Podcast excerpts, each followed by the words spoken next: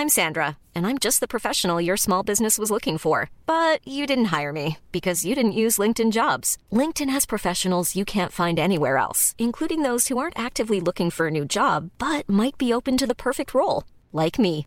In a given month, over 70% of LinkedIn users don't visit other leading job sites. So if you're not looking on LinkedIn, you'll miss out on great candidates like Sandra. Start hiring professionals like a professional. Post your free job on linkedin.com/people today. Porque el mundo actual no se entendería sin la economía y los negocios. Acompaña a Mario Maldonado, el columnista de negocios más joven y objetivo del periodismo financiero, en su programa Bitácora de Negocios.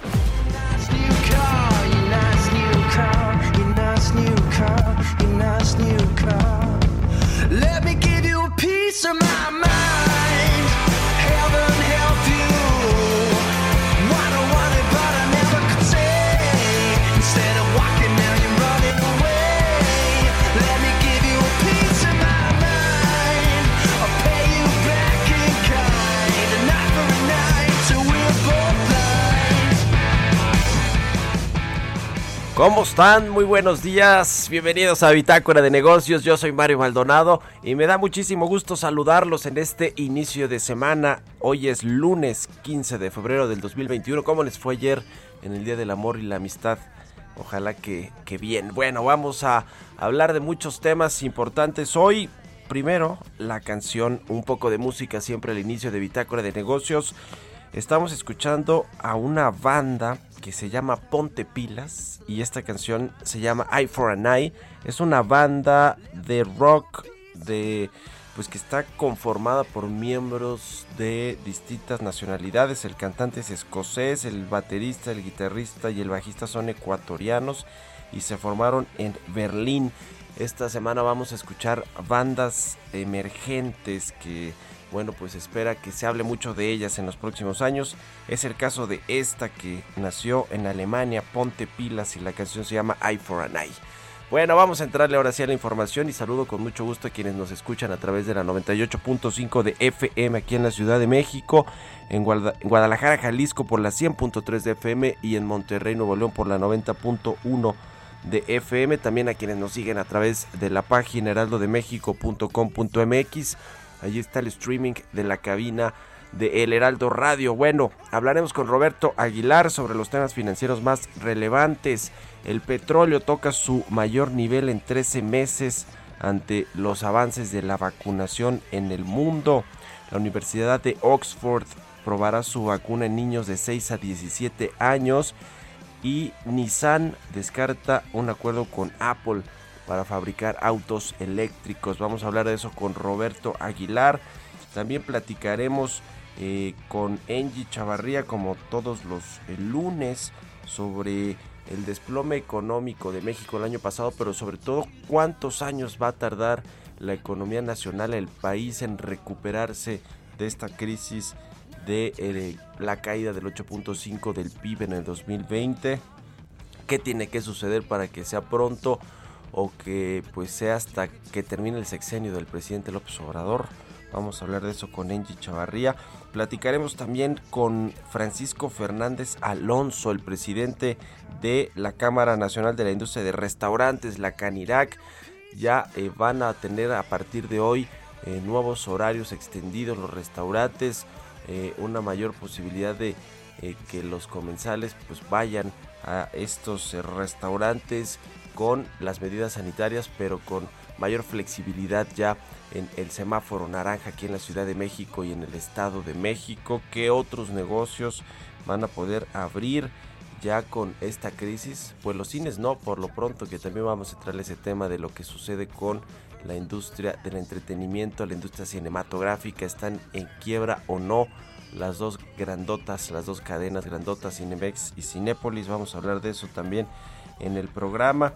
Platicaremos con Carlos Martínez, el director de el Infonavit, sobre la reforma a la ley del Infonavit y las 21 mil empresas que dejaron de aportar al instituto sus cuotas de los trabajadores por la crisis económica del COVID-19. Vamos a entrarle a todos estos temas. Vamos a hablar también con Rebeca de la Vega, directora de Asuntos Corporativos de Cisco Latinoamérica, sobre un eh, programa eh, importante que tienen en materia de responsabilidad social, pero sobre todo de apoyo a startups con dinero y concursos que hacen. Ganó una interesante aquí de México eh, que vamos, vamos a platicar de eso. Es una startup para monitorear la calidad del agua en estantes acuícolas, en granjas marítimas y de tierra firme. Está interesante, vamos a platicar de eso, de las vacunas, por supuesto. Hoy arranca la vacunación masiva para adultos mayores. Vamos a entrarle a ese tema también, así que quédense aquí con nosotros en Bitácora de Negocios. Es el lunes, inicio de semana, pero se va a poner bueno. Hay que arrancar con, con la actitud y la energía positiva para que sea una buena semana. Bueno, vámonos ahora con el resumen de las noticias más importantes para comenzar este día. Lo tiene Jesús Espinosa.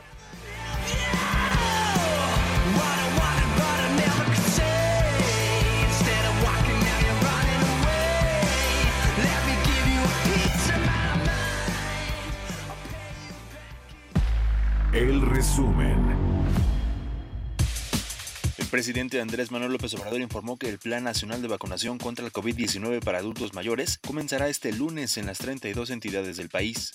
se tomó esa decisión de iniciar en todos los estados y se tomó también la decisión de iniciar en los municipios más alejados, marginados, con la población más eh, pobre del país. Estamos iniciando en 330 municipios del país con esas características. Luego de que el Banco de México recortó la tasa por duodécima vez desde agosto del 2019, llevándola al 4%, Gerardo Esquivel, subgobernador del Banjico, consideró que México puede tener espacio para al menos dos recortes más en la tasa de interés en 2021 si la inflación se mantiene en línea con las expectativas. De acuerdo al reporte del Instituto Mexicano del Seguro Social, en el primer mes del 2021, año en que se prevé haya una recuperación económica post-crisis por COVID-19, se crearon 47.919 empleos formales, cifra que es la más baja para un mismo mes desde el 2014. El titular de la Secretaría de Turismo Miguel Torruco dio a conocer este fin de semana que el año pasado la ocupación hotelera se hundió a 26.3% en los 70 principales destinos del país, menos de la mitad de lo obtenido en 2019 cuando se registró una tasa de 60.3%. La Secretaría de Hacienda incrementó este viernes el estímulo fiscal al impuesto especial sobre producción y servicios a la gasolina magna, por lo que la gasolina verde tendrá un estímulo de 6.96%, es decir, las y los consumidores pagarán 4.75 pesos La Confederación Patronal de la República Mexicana Ciudad de México celebró el regreso al semáforo naranja en la capital del país por el bien de la reactivación económica. Bitácora de negocios en El Heraldo Radio. El editorial.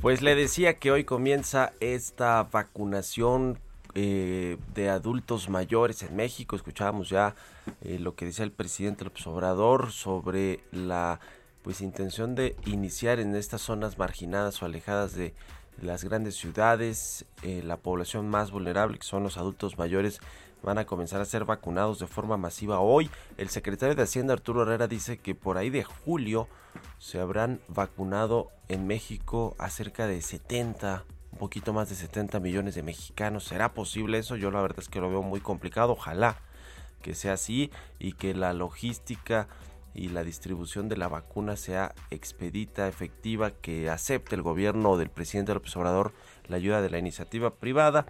Pero bueno, hablando de la iniciativa privada, eh, los, los datos que, tu, que conocimos la semana pasada con respecto a la creación de empleos formales, la recuperación de todos los que se perdieron en el 2020, pues va más lento de lo que cualquiera hubiera imaginado.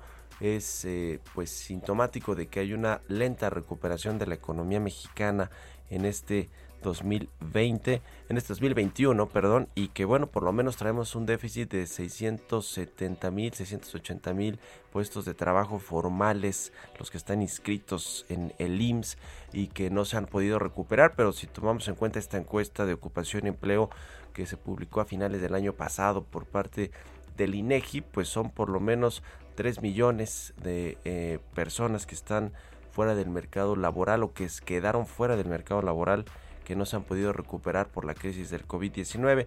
Y si a esto le sumamos pues el millón de empresas o de unidades económicas que cerraron sus puertas definitivamente el año pasado y el aumento en la pobreza que el Coneval pues va a darnos eh, pronto digamos la cifra real de cuánto ha crecido la pobreza extrema, la pobreza laboral, pues yo creo que este va a ser eh, el sexenio este del presidente López Obrador recordado porque no hubo crecimiento económico, porque no hubo generación de nuevos empleos formales e incluso pues yo creo que va a aumentar la economía informal y donde el combate a la pobreza pues fue un fracaso. Yo no creo que al presidente López Obrador le guste mucho eso, pero pues sí eh, tiene que ver con sus decisiones de no apoyar a los desempleados, a las familias por el COVID-19. No se diga las empresas, dejó quebrar a un millón y las que se van a sumar este 2021. Yo no entiendo ni entendí nunca esa política de no ayudar a nadie dejar que todo el mundo se rasque con sus uñas porque pues al final de cuentas eso se va a reflejar en, su gobierno y creo que las cuentas que entregue a quien lo suceda pues no van a ser las mejores pero bueno pues fue la apuesta del presidente habrá que ver también cómo le va en este este, estas elecciones intermedias del próximo 6 de junio. ¿Usted qué opina? Escríbame a mi cuenta de Twitter, arroba Mario Mal, a la cuenta arroba Heraldo de México. Economía y mercados. Ya está aquí en la cabina del Heraldo Radio Roberto Aguilar. ¿Cómo estás, mi querido Robert? Buenos ¿Qué días. tal, Mario? Muy buenos días. Me da mucho gusto saludarte a ti y a todos nuestros amigos. Ahora que hablamos en tu editorial acerca del tema de lo que representa la vacunación, nada más déjame ponerte en, en contexto los datos que actualizó justamente la agencia Bloomberg, donde está estimando que el promedio diario de vacunación en Estados Unidos es de casi 1.7 millones de dosis por día y está estimando que le tomarán ocho meses cubrir el 75% de la población de aquel país. Ocho meses. Ahora si nos vamos al tema mundial, Mario, con un promedio de 6.2 dosis por día, para que el 75% de la población de todo el mundo alcance las dos dosis requeridas, vamos a tardar cinco años. Así es que, bueno, pues había que ponerlo también en contexto estas predicciones que hace sobre todo el secretario de Hacienda. Y bueno, a pesar de que las bolsas de Estados Unidos están cerradas por el festivo del Día de los Presidentes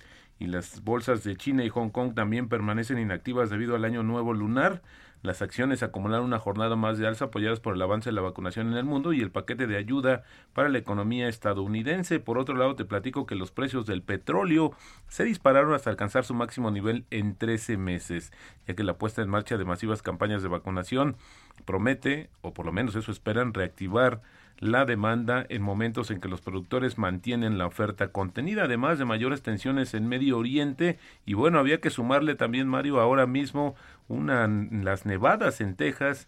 Y bueno, todo esto se está combinando y el Bren alcanzó 63.2 dólares y el WTI más de 60 dólares. La mezcla mexicana cerró el viernes en 57.89 dólares.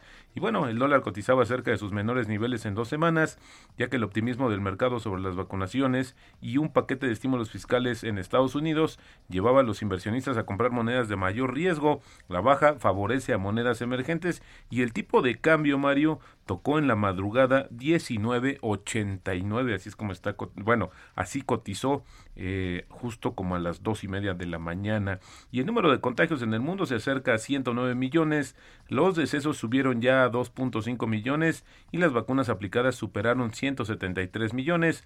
Te decía, Estados Unidos, el país con más infecciones, alcanzó un promedio diario de vacunación de 1.7 millones y bueno, pues estas estimaciones las volvemos a repetir, que para alcanzar el 75% de su población se van a necesitar ocho meses. Interesante porque fíjate que en, los, en semanas, en cuestión de semanas, este indicador pasó de 11 meses a 8, así es que habla también de cómo se está implementando esta situación, porque por cierto, el fin de semana se anunció también eh, como centro de vacunación, pues eh, grandes cadenas comerciales y de farmacias en Estados Unidos. Bueno, la Universidad de Oxford anunció que puso en marcha un estudio para evaluar por primera vez la seguridad y respuesta inmune a niños a la vacuna que ha desarrollado justo con AstraZeneca. La nueva fase intermedia de la prueba determinará si la vacuna es eficaz para personas o niños de entre 6 y 17 años. Se van a inscribir alrededor de 300 voluntarios y en las primeras inoculaciones esperan que eh, justamente se den este mes.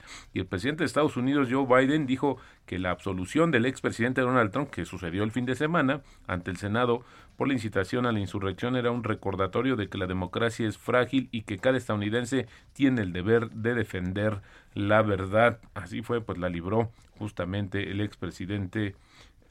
eh, justamente el fin de semana cuando se dio a conocer la votación que no alcanzó para el juicio político contra Donald Trump. Y bueno, fíjate que también eh, el viernes el subgobernador del Banco de México, Gerardo Esquivel, pues eh, dio una entrevista a la agencia Bloomberg y dijo que podría haber espacio para, para al menos dos recortes más en la tasa de interés de referencia este año, siempre y cuando si la inflación se mantiene en línea con las expectativas. Y bueno, Nissan anunció hoy que no mantiene conversaciones con Apple tras publicarse en la, en la, prensa que el fabricante del iPhone contactó a la empresa japonesa en los últimos meses para proponer una alianza para su proyecto de vehículos autónomos. El Financial Times, este diario tan influyente, dijo que las empresas habían mantenido breves discusiones que fracasaron por la reticencia de Nissan a convertirse en la ensambladora de los coches justamente de la marca Apple. Pero bueno, en los últimos días, Mario, llama la atención porque es el segundo desmarque que hay. El primero fue justamente eh, otra marca japonesa que ya había, incluso los accionistas, los inversionistas habían descontado esta potencial alianza y siempre no se, eh, se desinfló, pero interesante porque esta búsqueda de llegar al auto eléctrico por parte de Apple es muy interesante. Fíjate que esta frase del día de hoy pues viene a colusión de todo lo que ha sucedido en los últimos días y las advertencias acerca de una burbuja eh, bursátil y lo más importante es cómo podría desinflarse esta misma. El miedo y la euforia son las fuerzas dominantes y el miedo es varias veces multiplicado el tamaño de la euforia. Las burbujas se construyen muy lentamente a medida de que la euforia se acumula. Entonces, cuando el miedo llega, todo cae fuertemente. Esto lo dijo Alan Grispan, expresidente de la Reserva Federal de Estados Unidos hasta 2006 y te acordarás de este concepto de eh, la exuberancia de los mercados que fue muy interesante y que atesoró justamente este funcionario, exfuncionario de la Reserva Federal de Estados Unidos. Y el tipo de cambio, Mario, cotizando en estos momentos en 19.93. Pues muy bien. Oye, nos decías al inicio, Robert, la vacunación en Estados Unidos. Están vacunando a 1.700.000 personas 1.7 en promedio diario, lo que está de acuerdo con la agencia Bloomberg. Y para alcanzar el 75% de la población, que esto significaría esta famosa eh, situación de rebaño, eh, pues tomaría ocho meses de mantenerse estos niveles que al parecer se pueden incrementar porque la semana pasada justamente el presidente Biden anunció que va a comprar más vacunas y las va a desplegar de manera más inmediata. Pues sí, los estadounidenses que tienen toda la infraestructura y además de todo pues tienen a su a su farmacéutica Pfizer, ¿no? Que fue la que eh, una de las que está eh, pues aportando buena Así parte es. de estas vacunas en Estados Unidos, pero van más rápido de lo que había dicho Joe Biden, ¿no? En el, en el primer mes quería de, de inocular a hecho, 100 ¿te millones. que eran 100 en millones 100 en 100 días? 100 días, 100 millones lo cual, de pues, vacunas. al parecer ya está en camino de superarlo y también interesante que muchos mexicanos están haciendo turismo médico y se están yendo a vacunar a Sí, estos niños. sí, Ya vamos a platicar sobre este tema que es bastante interesante. Juan, Juan José Origel fue el que, el- uno de, los- De los primeros. de los no, que pero fíjate que he inauguró escuchado esto, más ¿ah? casos sobre este tema de justamente de que van con alguna pues alguna relación que existe y pueden ir a, a hacer a, a aplicarse la dosis. Sin embargo, bueno, pues yo creo que esto también no sé si en algún momento el propio gobierno vaya a estimar algo o a determinar algo en ese sentido, pero lo que debería hacer es el de Estados Unidos, que por el momento no ha dicho nada y le ha dado cabida justamente pues a las comunidades más afectadas. El caso de la comunidad hispana, también ha sido de las que más han trabajado, que eso explica muy bien también el tema de las remesas, porque mientras otros estaban obligados a permanecer en casa, pues muchos connacionales pues seguían dándole al trabajo con todo el riesgo que implica, por eso las altas tasas de contagio, de decesos eh, desafortunadamente, y ahora prometieron que si te vas a vacunar y tienes problemas eh, pues de migración o tu, o tu estadía en Estados Unidos es irregular, pues no tengas ningún problema porque se te va a aplicar igual que a todas las personas. Oye, a propósito de que mencionas este asunto de las remesas, Robert, que fueron históricas la- la- el dinero, la ca- cantidad de recursos que llegó por parte de los paisanos el año pasado, ¿no? Por ahí de 40 mil Más de 40 mil millones de millones dólares. de dólares, que bueno, pues es, es muchísimo dinero ya convertido al, al tipo de cambio de México. Eh, el, el- el- no sé si viste el, el fin de semana en la jornada, mi querido Robert, una nota de portada donde hablaban de las transferencias de mexicanos a cuentas de Estados Unidos, cerca de 21 mil millones de dólares, que es más o menos la mitad de las remesas que llegaron el año pasado. En los primeros dos años de gobierno del presidente López Obrador salieron 21 mil 88 millones de dólares que eh, pues eh, se van a los Estados Unidos a cuentas o a bancos de Estados Unidos, aunque la tasa de interés pues allá es de 0, 0 entre 0 y 0.25%, ¿no? Esto esto según información de la Reserva Federal. ¿Cómo ves este asunto? Pues fíjate, eh, Mario, que te acordarás que al, al cierre del sexenio anterior, del sexenio de Enrique Peña Nieto, hubo una, se repitió de hecho una, un beneficio para la repatriación de capitales, porque muchos mexicanos pues tienen sus recursos también fuera de este país, Sí. y el tema es que eh, sí regresaron muchos porque había un estímulo fiscal, y bueno, pues habla estos dos años y la suma de lo que se está hablando ahora, pues habla justamente más bien de la desconfianza y también la diversificación. Yo creo que no es tan bien, no es tan, no, no había que satanizar este tipo de cosas porque pues también habla de la diversificación de los capitales de muchos mexicanos que tienen puestos sus ojos justamente en los mercados internacionales. Ahora había que ver que las bolsas estadounidenses, Mario, han dado un rendimiento, pues la verdad es que envidiable. Sí. Y bueno, pues eso también explicará que buscas, bueno, buscas eh, donde te den mayores rendimientos tus recursos, 21 mil millones de dólares, sí, lo vi el fin de semana, pues prácticamente como hacías la mitad de las remesas estadounidenses, aunque bueno, pues sí, vienen por una, un origen totalmente distinto. La mitad de las remesas, pero además de todo, eh, es, eh, digamos, por ahí también, no sé si la nota decía que lo, lo que se, más de lo que se vendió en México por, por petróleo, por lo que se, de lo que se exportó, de lo que se comerció en el extranjero, que bueno, no, no sé, pero es muchísimo dinero. Y quizá también no- nos habla de que los pues los empresarios o quienes tienen inversiones en México y pueden moverlas a otros países donde sientan que están más seguras sus inversiones o su dinero, pues quizá es lo que están haciendo, ¿no? Ahí habrá muchos eh, inversionistas que pues no sé si no confían demasiado en lo que pase con el con el país o con el gobierno en los próximos años o con el sistema financiero y que prefieren pues relocalizar sus recursos en los Estados Unidos que siempre pues va a ser una economía muy sólida en términos de protección de las inversiones, ¿no? Claro, y bueno, pues te decía, no, no, como que creo que también tiene que ver con el tema de la diversificación y pues eso, pues estamos en un mundo global, yo creo que no hay mucho pecado en eso, pero bueno, había que ver también cómo es el tratamiento y si hoy no nos esperamos algún comentario al respecto en la mañana. Sí, bueno, habrá que habrá que estar pendientes. Muchas gracias, Robert. muy buenos días. Oye, Robert, a ver, promociona tu programa de fin de semana ahora que Sí, tenemos un poquito claro, más de pues tenemos tiempo. todos los sábados y domingos de 10 a 11 de la mañana, hora centro, aquí en el Heraldo Radio, periodismo de emergencia, Hiroshi Takahashi, Arturo Rodríguez, Rodríguez y su servidor Roberto Aguilar, pues los esperamos con lo más relevante de la información del fin de semana. Que hay mucha, eh, la verdad. Sí, sí, sí, no, no, no, qué- qué bien. Además, eh, este Arturo eh, traía la, la portada de proceso este fin de semana, ¿no? Además de todo, muy, muy buena, muy Exactamente, sobre el tema este de, de los algunos recursos que no han sido del todo muy bien manejados, hay mucha opacidad y bueno, pues había que ver, nos habían prometido un cambio en ese sentido, pero había que ver que, o más bien estamos viendo que las cifras nos dicen totalmente lo contrario, Mario. Bueno, gracias, Roberto. Al contrario, muy buenos días. Roberto Aguilar, síganlo en Twitter, Roberto AH. Vamos a hacer una pausa, son las 6 con 25, ya volvemos.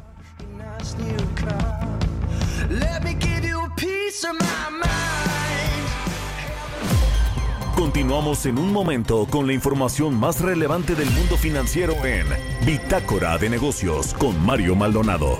Regresamos. Heraldo Radio, la H que sí suena y ahora también se escucha. Heraldo Radio, la H se lee, se comparte, se ve y ahora también se escucha. Estamos de vuelta en Bitácora de Negocios con Mario Maldonado. Entrevista.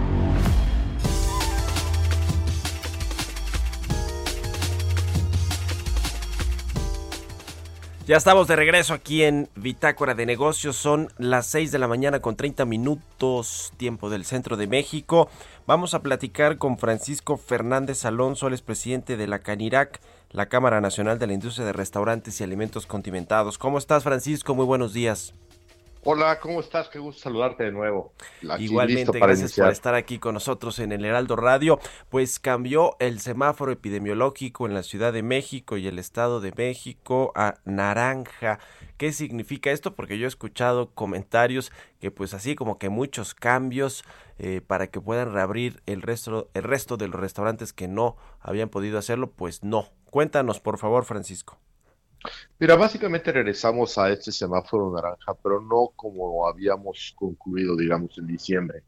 En esta ocasión, aunque cambiamos de color, en realidad para los restaurantes el- la modificación es mínima.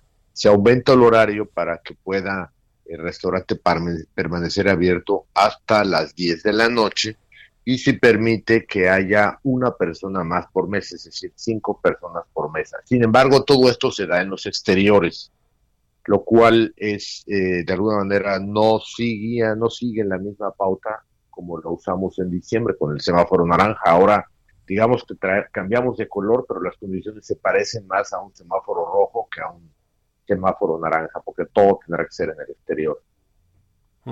Sí, eh, hablan de que 40% de los establecimientos eh, de la capital del país pues todavía no podrán reabrir, ¿verdad? Con este semáforo Así es. naranja. Así es, efectivamente, lo que sucede es que no todos los restaurantes en la Ciudad de México tienen esa posibilidad. De hecho, eh, vuelve a haber una diferencia entre lo que sucede con el Estado de México y la Ciudad de México. En el Estado de México sí se va a permitir trabajar en los interiores y eso vuelve de nuevo a generar esta confusión, ¿no? Porque como todos sabemos, el, área metropolitana, pues eh, para la mayoría de los que de los que vivimos ahí, eh, no existe muchas veces, más bien ni cuenta nos damos cuando cruzamos del Estado de México en algunas alcaldías. Entonces esto vuelve a generar esa incomodidad entre los establecimientos y sobre todo porque sabemos que muchos de las gentes simplemente van a cruzar la calle y del otro lado tendrán, podrán estar, eh, digamos, con mayor número de personas en familia completa y e interiores. Digamos que esa es la primera, o la más bien una de las observaciones más importantes. Por supuesto, pues, lo que siempre decimos, qué bueno que hay avances, pero evidentemente, y no quiero dejar de decirlo en ningún momento, el gremio restaurantero en la Ciudad de México pues sigue en una situación de alta, eh, vamos, seguimos en la misma tendencia donde apenas siguen sobreviviendo las- los restaurantes. Eh, a estas eh, fechas, Francisco, a estas alturas de la crisis económica y sanitaria, ¿cuántos restaurantes cerraron definitivamente sus puertas y cuántos empleos se, se han perdido en este sector relevante, muy relevante para la economía? Mira, nosotros hablamos que en este momento debe andar por- nada más de diciembre, porque nada más eh, recordar que desde el 15 de diciembre hay restaurantes que no han podido abrir. Que, es decir, 15 de, hoy es 15, dos meses, dos Ujú. meses que están cerrados desde, desde diciembre. Entonces, precisamente por eso los números se vuelven a veces aritméticamente hacia arriba. Entonces, hemos calculado que había sido eh, alrededor del 15%. En estos momentos, en la Ciudad de México, pues sin ningún problema nos podemos ir al 20%, pues se mantienen cerrados. Es decir, hasta ahora no llevamos una, una- un registro porque los restaurantes se encuentran cerrados. Eh, eh, 15% sobre el, en, en la Ciudad de México, eh, según el INEGI, se encuentra concentrado alrededor del 10% de, toda la, de todos los restaurantes en el país. Es decir, de los 600 mil unidades, el 10% es 60 mil. Calculamos que ese 20% debe andar 12, 14 mil establecimientos que cerraron ya de manera definitiva. Ahora bien, en cuanto al empleo, más o menos seguimos la misma tendencia, es un poquito más. Hay más, hay mayor número de personas en la Ciudad de México que en otros estados. Entonces, de esas dos millones de personas que, de esas dos millones de personas que trabajan directamente en este gremio, el 12%, alrededor de 240, 250 mil personas en la Ciudad de México exclusivamente, eh, son los que trabajaban. Y ahí hemos perdido alrededor también de un 20%. Es decir, ahí calculamos unos 45 mil empleos perdidos, nada más en la Ciudad de México. Los números luego parecen contradictorios porque el Valle de México tiene, digamos, hay que añadirle todos los municipios conurbados y luego por eso tenemos algunas diferencias más. Sí, pues eh, es, ese es el, el tema eh, con el sector eh, restaurantero en México. Eh, ojalá que con estas medidas, con este semáforo naranja, que pues se puedan recuperar parte de las ventas de lo que se ha perdido. Ahora, yo, yo veo mucho en las calles, pues obviamente algunos restaurantes que no tenían terraza, pues eh, lo que hacen es sacar sus mesas, sus sillas y incluso hasta eh, hacer una especie de decoración en la calle, pues para que puedan los comensales eh, tener ahí el, el, va- va- vaya, que puedan abrir y puedan ir a, comer ahí quienes, quienes gusten, pero no, no todo mundo puede hacer eso, ¿no? E- Ese es, ese es lo- el otro asunto, aunque no tengan terraza, pues no todos pueden sacar sus mesas y sus sillas. No, para nada, y aparte imagínate, la operación se vuelve muy compleja. Eh, nosotros como Canadá estamos, estamos generando comunicados a nuestros clientes para que entiendan que el servicio, la, la, como están acostumbrados, pues simplemente no se puede dar. Porque cuando alejas un espacio a 15, 20 metros, pues la, la velocidad no es la misma, eh, el establecimiento no está diseñado para Sí, hacer ese sí, tipo, sí. más fácil que se te enfríe la, la comida. En fin, tiene, tiene su grado de complicación. Pero insisto, por eso mismo, eh, en reiteradas ocasiones mencionamos que el gremio sigue en terapia intensiva, porque mientras no regresemos, y, no- y te voy a ser sincero, no sé, no sé cuándo regresemos a la, a la normalidad. Ujú. Y vamos, para mí normalidad es decir que regresemos por lo menos a no generar las pérdidas constantes. Para que eso sucede, suceda, tendremos que estar al 50% de lo que estábamos acostumbrados a vivir a Ujú. vender pasado. Antes de eso, eso no va a pasar. Y por eso constantemente gremio dice y sale y grita, oigan, nos estamos muriendo y, siempre ha sido la verdad, siempre ha sido el escenario y ojalá que no nos acostumbremos a hacer, a hacer una lista como la que estamos acostumbrados ya los mexicanos de la cantidad de gente que muere eh, todos los días, que no, que no nos vayamos a acostumbrar a esa, a esa retórica. Pues sí.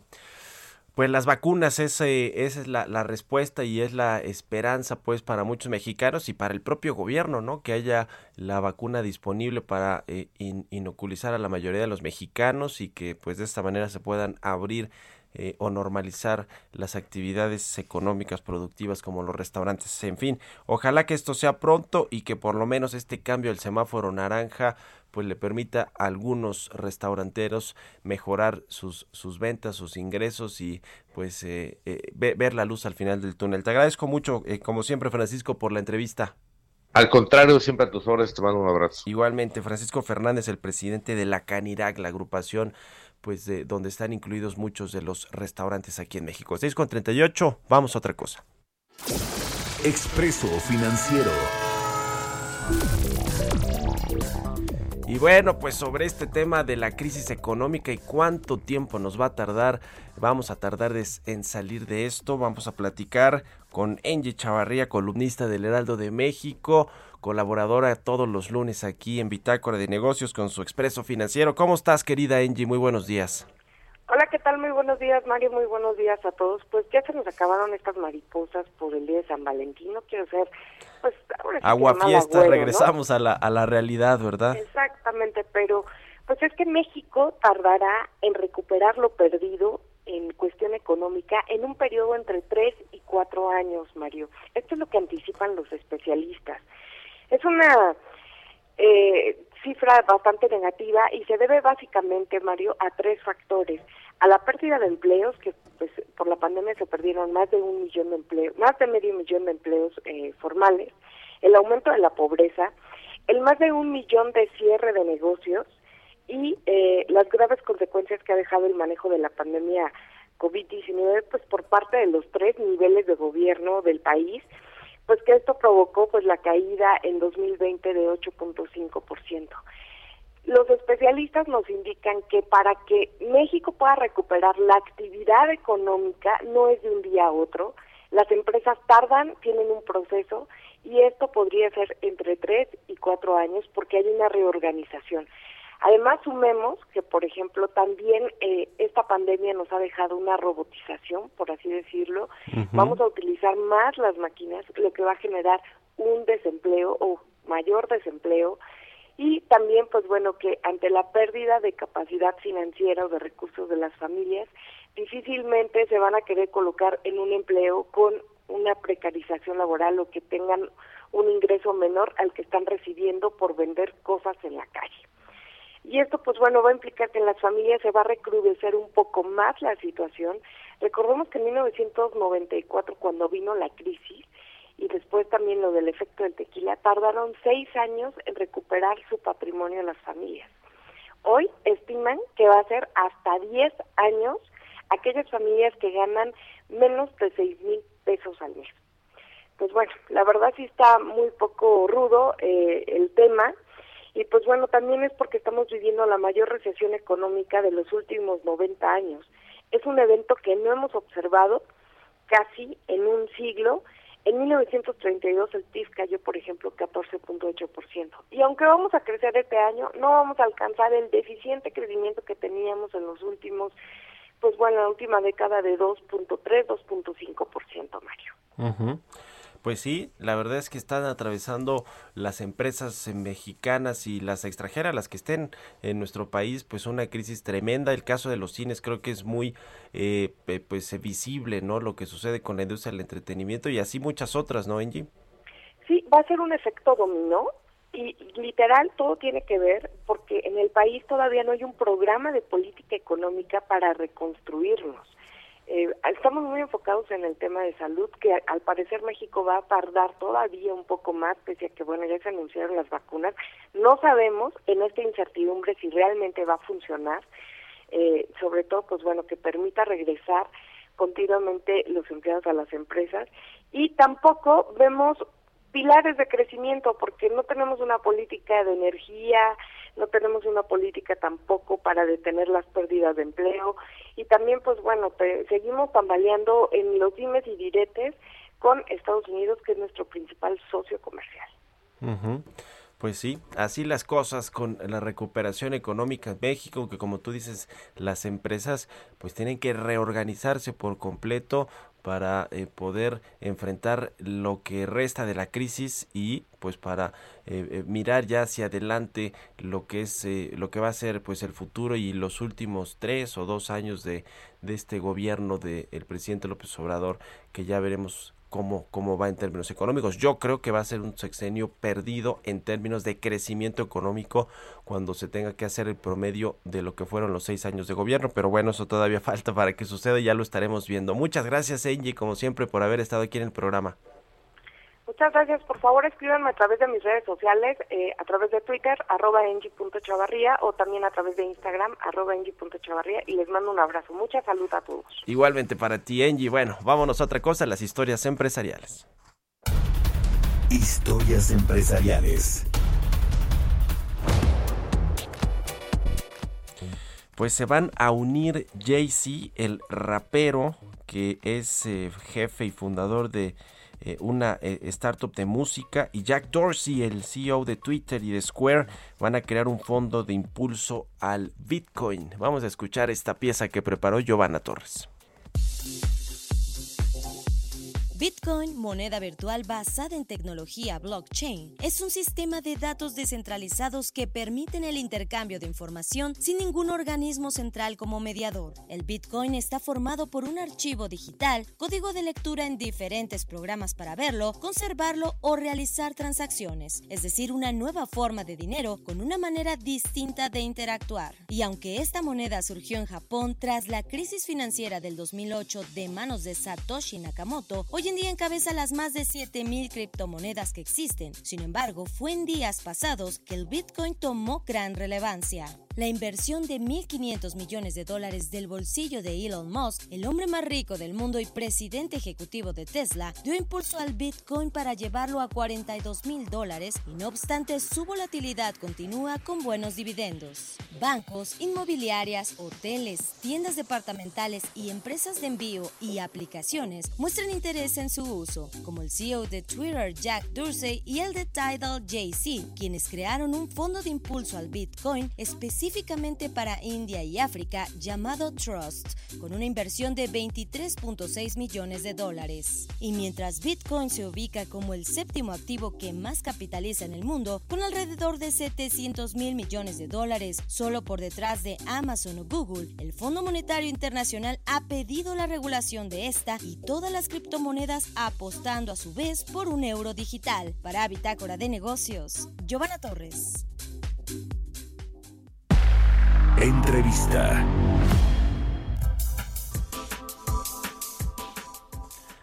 Bueno, cambiando de tema, vamos a entrarle a lo que es esta reforma a la ley del Infonavit que se publicó en el Diario Oficial de la Federación a finales del año pasado, el 16 de diciembre del 2020 para ser exactos, se publicó en este decreto que reforma la ley del Infonavit. El, eh, este instituto ahora tiene, pues a partir de esa fecha, un plazo de 120 días para determinar las reglas de operación de los programas que se van a implementar pues para que esta reforma pueda ya eh, eh, tener sus efectos. Y para platicar de esto, saludo con mucho gusto en la línea telefónica Carlos Martínez, el director general del Infonavit. ¿Cómo estás, Carlos? Muy buenos días. Buenos días, Mario, y buenos días al auditorio. Gracias, como siempre, por tomarnos la llamada aquí en Bitácora de Negocios. Cuéntanos eh, las generalidades, qué es lo importante que debemos saber con esta reforma a la ley del, del instituto. Pero en primer lugar, que tenemos al 16 de abril, como ya decías, para sacar la reglamentación. Esa sale a través del Consejo de Administración y la Asamblea del Infonavit, que está conformada por empresarios y sindicatos. ¿Y qué se va a poder hacer con la reforma? Eh, vamos a reglamentar la adquisición de terrenos eh, para que puedan usar su crédito, su ahorro del Infonavit para, para comprar terrenos, la autoproducción de vivienda, construir en terreno propio, el refinanciamiento de créditos, ya sea propios o traídos desde la banca, eh, y por supuesto una cosa de inclusión financiera que me parece muy interesante la reforma, es que los trabajadores que tienen una cuenta, aunque ya no que estén cotizando actualmente en activo al Infonavit, van a poder también obtener tipos de créditos distintos, por ejemplo, para mejora, eh, pero eso es un buen uso del ahorro que ya tienen en el instituto.